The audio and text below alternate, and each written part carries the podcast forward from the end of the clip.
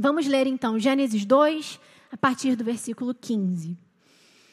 O Senhor Deus colocou o homem no jardim do Éden para cuidar dele e cultivá-lo. E o Senhor Deus ordenou ao homem: Coma livremente de qualquer árvore do jardim, mas não coma da árvore do conhecimento do bem e do mal, porque no dia em que dela comer, certamente você morrerá. Então o Senhor declarou: Não é bom que o homem esteja só. Farei para ele alguém que o auxilie e lhe corresponda. Depois que formou a terra, todos os animais do campo e todas as aves do céu, o Senhor Deus os, trou o Senhor Deus os trouxe. Homem, a... perdão.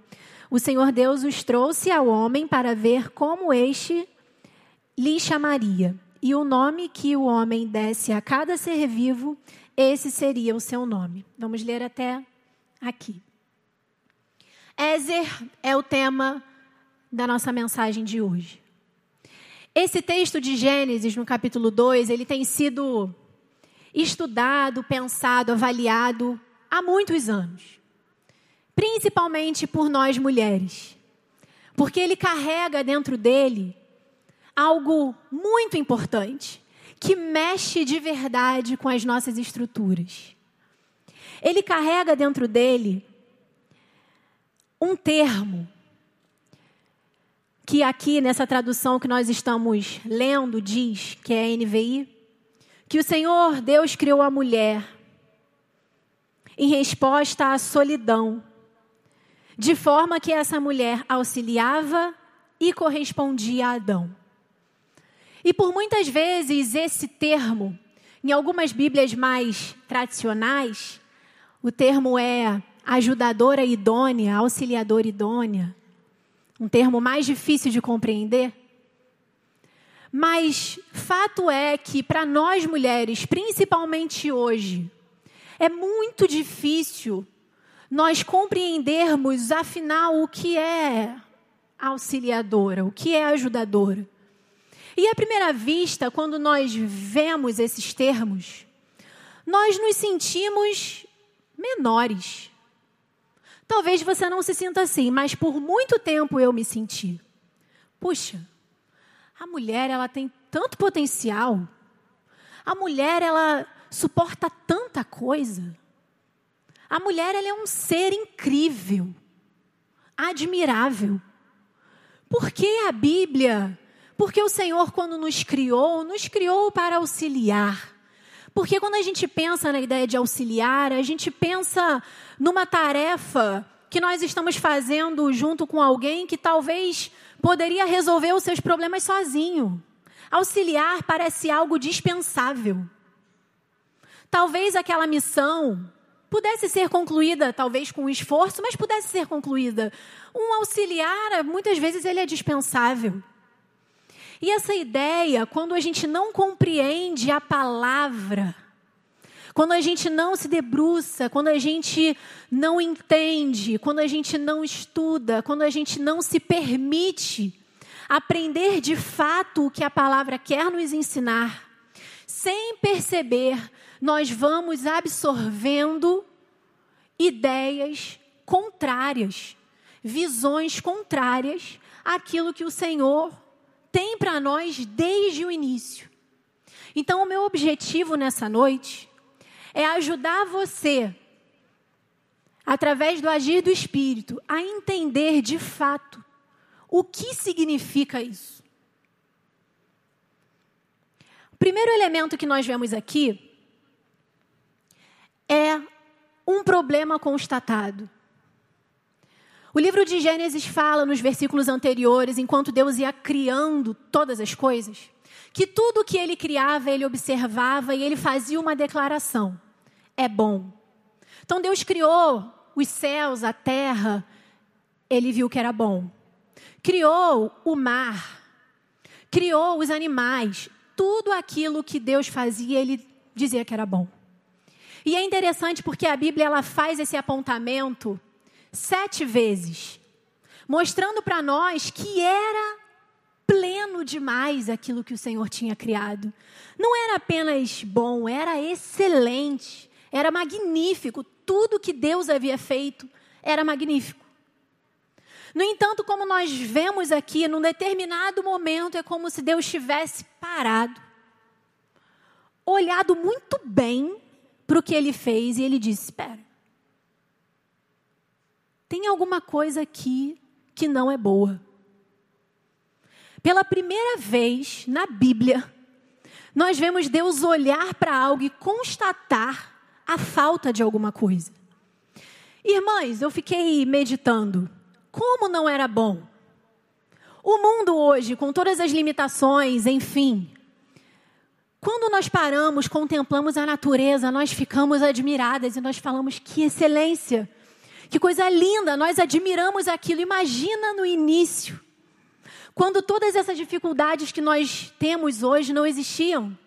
Não tinha trânsito, não tinha chefe difícil de lidar, não tinha louça para lavar, não é verdade? Como não era bom? Como era possível que o estado em que Adão vivia não havia pecado? Era um estado de comunhão plena com o Senhor. Não tinha culpa, não tinha baixa autoestima, não tinha competição, não tinha guerra, não tinha crise financeira, não tinha fome, não tinha morte. Como é possível entender que não era bom. Isso é curioso. Mas fato é que a Bíblia diz que o Senhor constatou que não era bom. E o que não era bom? Não tinha a ver com a estrutura do jardim. Não tinha, não tinha a ver com isso. O que o Senhor constatou que não era bom era a solidão. A solidão foi algo que incomodou o coração do Senhor.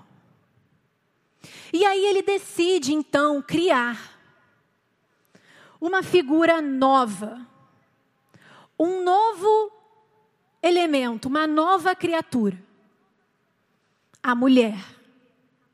E o primeiro termo que a Bíblia diz para se referir à mulher é esse termo, Ézer. Ézer vem lá na sua origem de um verbo que significa algo como cercar, guardar, proteger. Essa é a ideia. Então Deus olhou para aquela situação, para aquele estado de solidão, e resolve criar uma nova criatura. E o primeiro termo, a primeira qualidade, a primeira função, a primeira característica daquele ser era a capacidade mais acentuada para cercar, guardar, proteger. E na, na Bíblia, esse termo Ézer, ele está traduzido, como eu falei, em auxiliadora.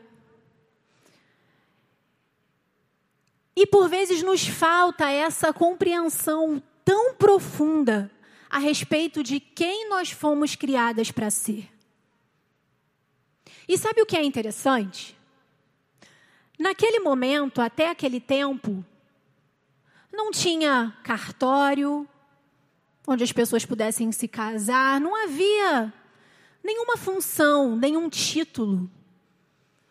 O que significa que a mulher, antes de ser ou assumir qualquer papel, qualquer título, independente se um dia ela vai se casar ou não, se ela vai ser mãe ou não, se ela vai ser bem-sucedida na sua carreira ou não, independente da função, do papel que ela vai exercer na jornada dela, ela foi criada, formada para ser Ézer. Então eu queria que você soubesse, mulher, que por mais que a cultura, a sociedade, ela tente impor sobre você que você só pode ser isso, Ézer, quando você finalmente for bem-sucedida no seu casamento, quando você finalmente se casar, ou quando você finalmente for mãe, ou quando você finalmente encontrar aquela posição na empresa, ou quando finalmente os seus negócios derem certo, quando a sociedade, a cultura tentar impor isso sobre você, dizendo para você que você não é, porque você não tem, porque você não alcançou, a palavra de Deus precisa te libertar. Hoje, muitas mulheres estão escravizadas, sofrendo dores profundas na sua alma, tentando entender que mal elas fizeram a Deus, para que elas ainda, por exemplo, não tenham se casado. Que mal elas fizeram a Deus, já que elas estão há anos tentando engravidar e não conseguem. Tentando entender que mal, qual é a culpa que elas têm porque elas não conseguem determinada coisa, determinado sonho. E Satanás, ele vai nos aprisionando. Ele vai nos conquistando sem que a gente perceba, tentando impor sobre nós algo que a Bíblia não fala. Então eu queria, mulher, que você soubesse que mesmo que a sua jornada aqui na terra não esteja acontecendo como você achava que seria, você foi feita Ézer. Não tem a ver com um título, uma posição ou com algo que você faça. Você já foi feita Ézer. Antes de Eva fazer qualquer coisa ali, antes dela abrir a boca para dar opinião sobre qualquer assunto. Deus olhou para ela e falou: É Ézer. Essa verdade precisa entrar no nosso coração e nos libertar. Porque existem correntes, ideologias que dizem que a mulher, ela só é alguma coisa se não é verdade. Não é verdade. A Bíblia é clara a respeito da nossa identidade. Porém, o que nós vemos aqui, todo esse ideal, toda essa beleza, é afetada. Nos versículos seguintes, nós não lemos aqui porque é muito extenso, mas nós observamos pela primeira vez a entrada do pecado, a chegada do pecado. E o resultado do pecado é desarmonizar alguns elementos. O pecado, ele trouxe desarmonia em relação a nós mulheres. Conosco, a mulher, ela começou a ter desarmonia em relação a ela mesma, crises em relação à sua identidade, quem de fato ela era, qual era o seu propósito. Então a gente começa a ver a competição, a acusação, a transferência de acusação entre ela e Adão. Então a mulher ela começa a ter, começa a se perder essa compreensão plena. Nós vemos também desarmonia entre a mulher e a criação. Então, de repente, tudo aquilo que havia sido criado, o homem e a mulher, estou me referindo à mulher apenas pelo nosso contexto, ok? O homem e a mulher começam a ter desarmonia com a criação. Então, a criação plena começa a sofrer efeitos por conta do pecado. E nós vemos a desarmonia da mulher com o Senhor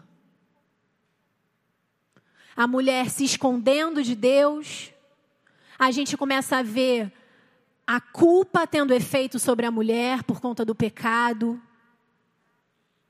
Então a gente começa a ver que o pecado vem e causa esse desarranjo total, completo em nós.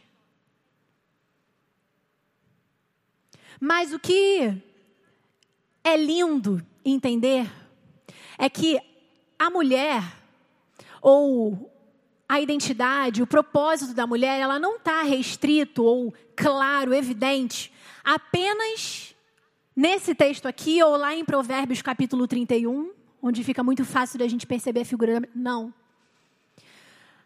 A história da redenção da mulher ela é contada de Gênesis a Apocalipse. Porque existe uma figura lá em Apocalipse, linda, que é representada pela noiva. Uma clara evidência da redenção. A mulher ali exemplificando essa redenção. O preço que o noivo pagou por ela. Então, irmãs, de Gênesis a Apocalipse, é possível entender o propósito de Deus para nós. Quem nós fomos criadas para ser. Então, nós vemos até aqui que a mulher ela foi feita Ézer e que ela foi o primeiro elemento que o Senhor constatou que fazia falta. Então, mulher, a sua vida tem muito valor. Porque um dia o Senhor olhou para tudo que ele havia feito e ele sentiu a sua falta. Ele constatou que não seria a mesma coisa ou não seria o que foi feito para ser sem você. Então, esses pensamentos, essas ideias de que eu não tenho valor, de que ninguém sente falta de mim, de que eu não sou necessária aqui, esses pensamentos são malignos. Satanás, ele tenta a nossa mente. Por isso que a Bíblia fala que é importante a gente usar o nosso capacete. Vestir a armadura e ela fala sobre o capacete. Porque Satanás, ele tenta de muitas formas alcançar a mente da mulher. Com ideias, com mentiras, com confusão, com desarmonia. Então a mulher ela foi feita Ézer, porque o Senhor viu que a presença dela fazia falta. A sua presença faz sim falta. Eu não sei porque eu estou falando exatamente isso aqui agora. Mas eu quero que você saiba, se tem alguma mulher aqui com pensamentos de desvalor, de inferioridade, de solidão, em nome de Jesus, esse pensamento é de Satanás contra a sua vida. Mas vamos seguir. A Bíblia fala também que essa desarmonia ela não se restringiu lá em Eva. Ela não ficou ali naquele lugar, naquele jardim. Esse efeito do pecado, ele vem alcançando a humanidade até hoje. E não é porque nós somos crentes, salvas em Jesus e estamos aqui nessa noite, escolhemos estar aqui quando poderíamos estar em qualquer outro lugar, que esses pensamentos, essa ideia, essa visão não tem nos alcançado. Isso não é verdade. Por muitas vezes, essa tentativa de restabelecer essa harmonia com Deus faz com que nós, mulheres cristãs, usemos de um artifício que parece dar muito certo, que é a religiosidade. O que é a religiosidade? A religiosidade é fazer atos, é praticar atitudes religiosas para se agradar a Deus. E a religiosidade, ela é uma ferramenta usada pelo inimigo para tentar nos convencer de que está tudo bem. Está tudo bem, você vai à igreja, então está tudo bem. Está tudo bem, você dizima de vez em quando, você oferta às vezes quando você sente o seu coração, né? Quando você se emociona, tá tudo bem. Tá tudo bem porque você não bebe, porque você não fuma, tá tudo bem. Tá tudo bem porque você de vez em quando ora, de vez em quando você lê a Bíblia. Você não é desonesta. Você procura ser correta diante da lei dos homens, então tá tudo bem. E a gente passa a nossa vida pensando que o Senhor nos formou para isso para uma vida de práticas religiosas. Além disso, os nossos conflitos em relação a nós mesmas, nós vamos resolvendo de que forma? Usando os artifícios que o mundo tem para nós. Então, por vezes, a mulher ela se afunda em dívida porque ela precisa ter aquela coleção que saiu, que inaugurou, então ela precisa ter. Ela precisa ter muitos sapatos. Ela precisa daquele procedimento estético. E ela se afunda às vezes na tentativa de restaurar o seu relacionamento consigo mesma.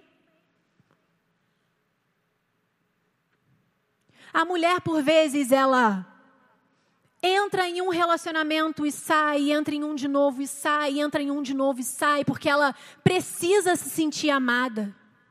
Ela precisa sentir que ela tem valor, que alguém está olhando para ela. Porque algo que ela está enxergando em relação a ela mesma está fora do lugar, mas essas práticas, elas vão como que amortecendo a mulher e trazendo essa ilusão de que está tudo bem. Além disso, a mulher, quando se relaciona, por vezes ela cria dependência, por vezes ela desenvolve um ciúme excessivo, uma posse excessiva sobre o outro. E a justificativa é o amor, é o cuidado, é o zelo. Mais uma tentativa frustrada de trazer harmonia àquilo que foi ferido lá atrás. Então, minhas irmãs, esse é o estado, não era o estado de Eva, não era o estado apenas das mulheres que não conhecem a Cristo. Esse é um risco que todas nós mulheres temos. Não é porque nós não desenvolvemos ou não experimentamos certas coisas na vida que nós precisamos menos.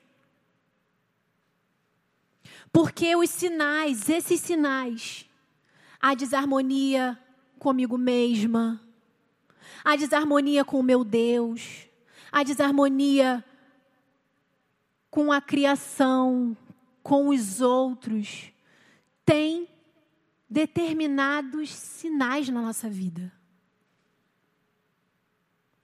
Então, o que nós precisamos fazer é compreender que existe um plano original, existe uma ideia original que foi sim afetada, mas nós não paramos aqui. Nós não paramos aqui. E a resposta para isso não está na competição, não está. Não está na sobreposição da mulher. Não está na hipervalorização. Não está. Porque, claro, a mulher ainda precisa muito de espaço, de voz. Qualquer ser humano normal que tem uma visão correta de mundo enxerga. No entanto, minhas irmãs, a gente precisa ter cuidado. Porque o que está sendo proposto, apesar de parecer igualdade, equilíbrio. Não é. Não é. É sobreposição. É competição a qualquer custo. É hipervalorização. Só fazendo um parênteses. Um dia desse eu estava conversando com o Guilherme, meu marido, sobre alguns filmes que têm sido lançados recentemente pelas principais empresas de entretenimento infantil. E eu falei para ele o seguinte: eu falei, você percebeu como recentemente a maioria esmagadora das heroínas são mulheres? Das personagens protagonistas são mulheres? Isso não é um problema. Claro que não. No entanto, quando você tem um olhar um pouco mais delicado, um pouco mais crítico, muitas dessas desses filmes quando você vai observar as figuras masculinas nesses filmes, elas são repressoras, controladoras. Elas são, em muitas vezes, as que travam a mulher. As figuras femininas são as que impulsionam. Vai, minha filha. E a figura masculina é a que contém. Eu comecei a perceber isso nos, nos filmes, gente, de maior audiência infantil que têm sido lançados nos últimos anos. A figura da mulher, ela é muito forte, não só a protagonista, mas as mulheres que compõem ali os personagens. E a figura dos homens é opressora, repressora. O que é isso?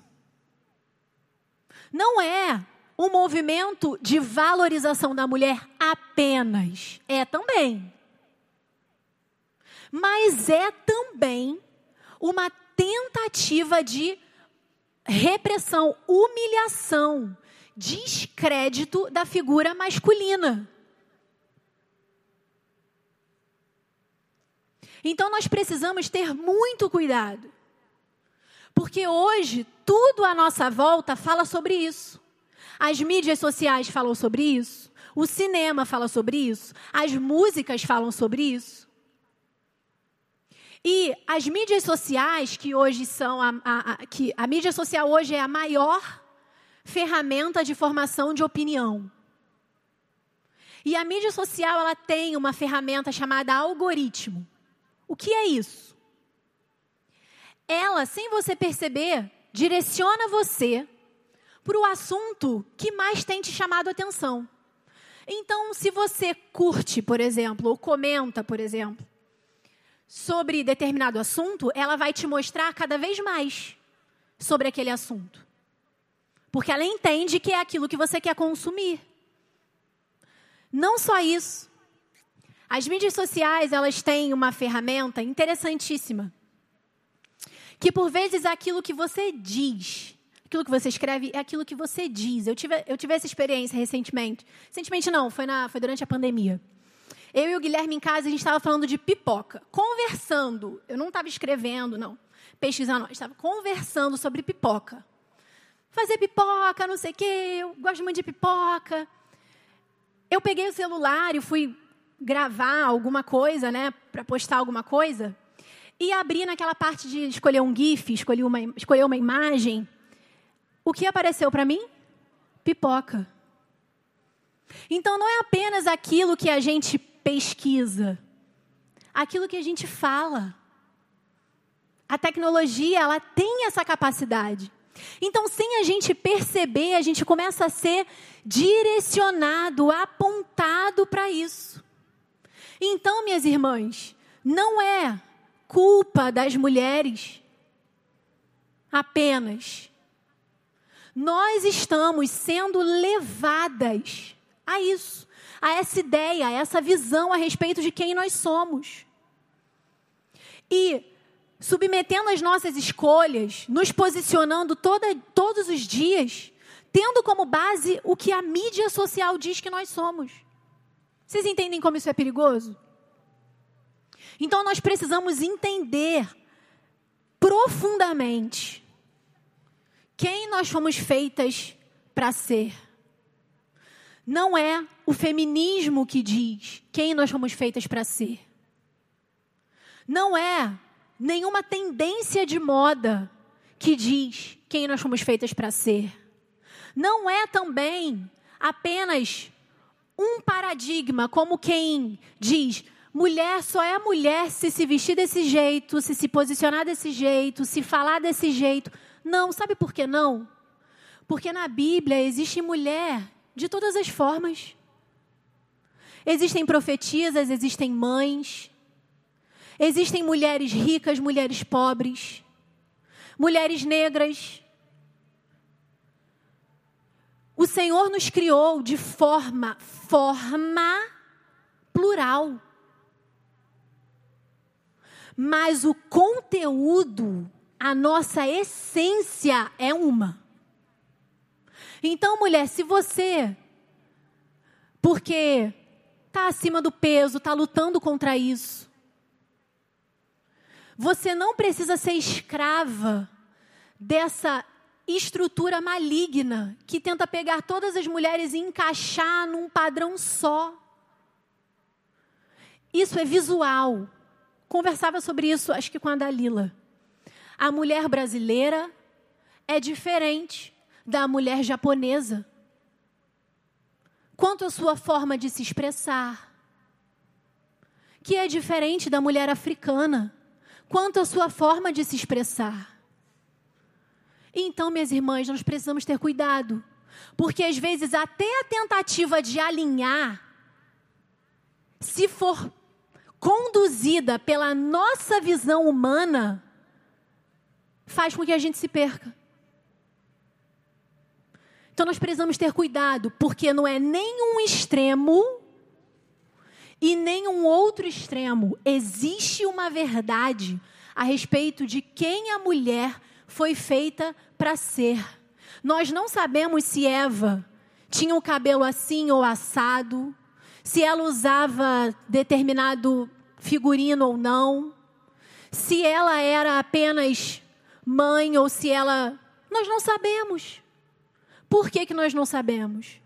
Porque o que a Bíblia quer revelar a respeito de nós é aquilo que está dentro de nós. Sabe por quê?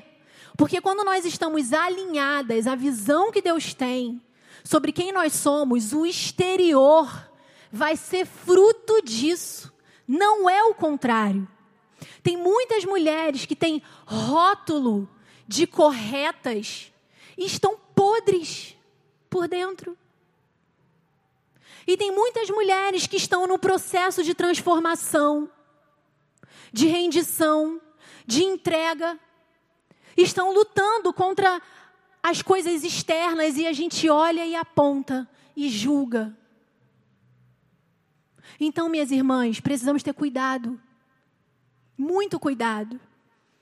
Precisamos estar em comunhão com o Espírito, para que todas as nossas decisões a respeito de tudo, como eu me visto, como eu falo, se eu entro por aquela porta ou não, se isso está em concordância com a palavra. E os elementos, eles não são externos, eles são internos. Vocês conseguem compreender isso? Então, para que haja essa restauração da visão que eu tenho em relação a mim, para que haja essa restauração aonde eu estou inserida no meu contexto, no meu casamento, com os meus filhos, com os meus pais, com os meus amigos, para que haja essa restauração em relação a quem o Senhor é para mim, quem eu sou para o Senhor. Minhas irmãs, isso tem a ver com a obra que é feita aqui dentro.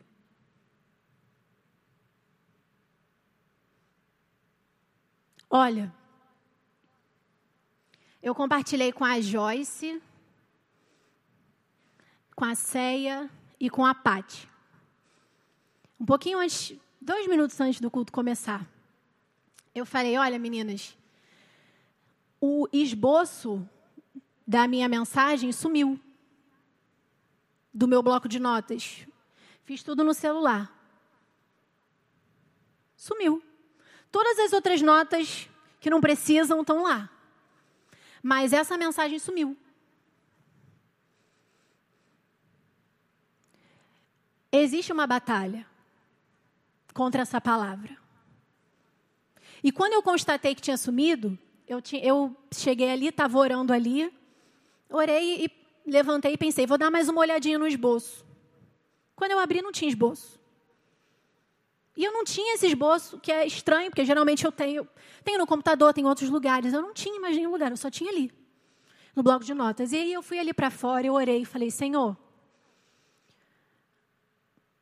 se o Senhor quiser falar sobre isso, se o Senhor quiser que nós escutemos essa palavra, fala. Com esboço, sem esboço. E essa é a palavra que o Senhor tem. Isso que nós ouvimos aqui é a palavra que o Senhor tinha para nós hoje. Então, minhas irmãs, a luta é real. Porque a partir do momento que nós mulheres entendemos que nós não somos menores, que nós não somos maiores, que nós fomos feitas com habilidades singulares, extraordinárias, mas que essas habilidades não podem gerar em nós vaidade, competição.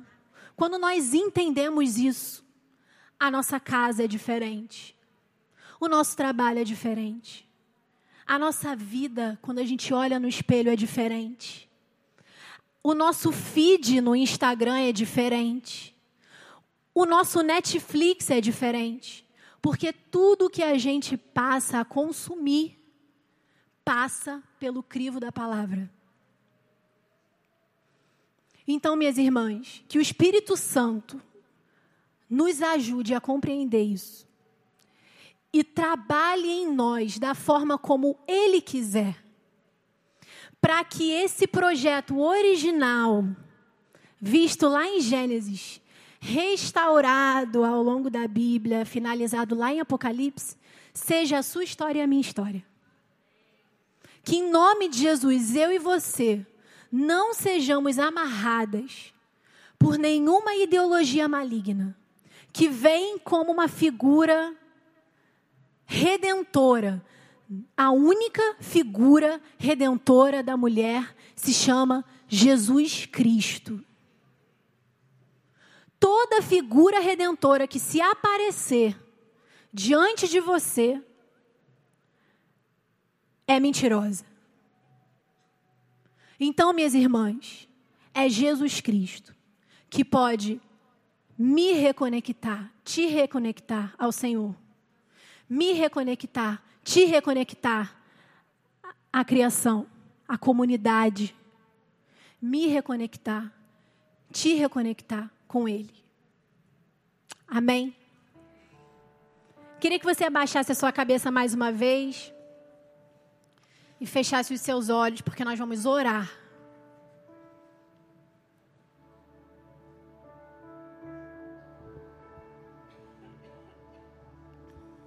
Queria pedir se você pode ficar de joelhos no seu lugar.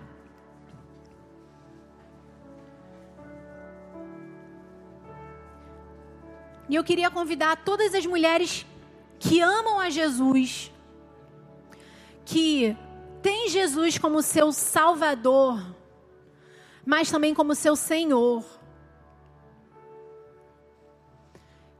que orassem agora.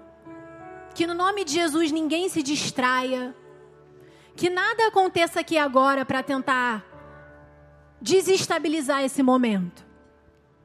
Mas que você abra o seu coração totalmente agora para o agir do Espírito. Senhor Deus, Tu sabes aquilo que eu preciso, que as minhas irmãs precisam.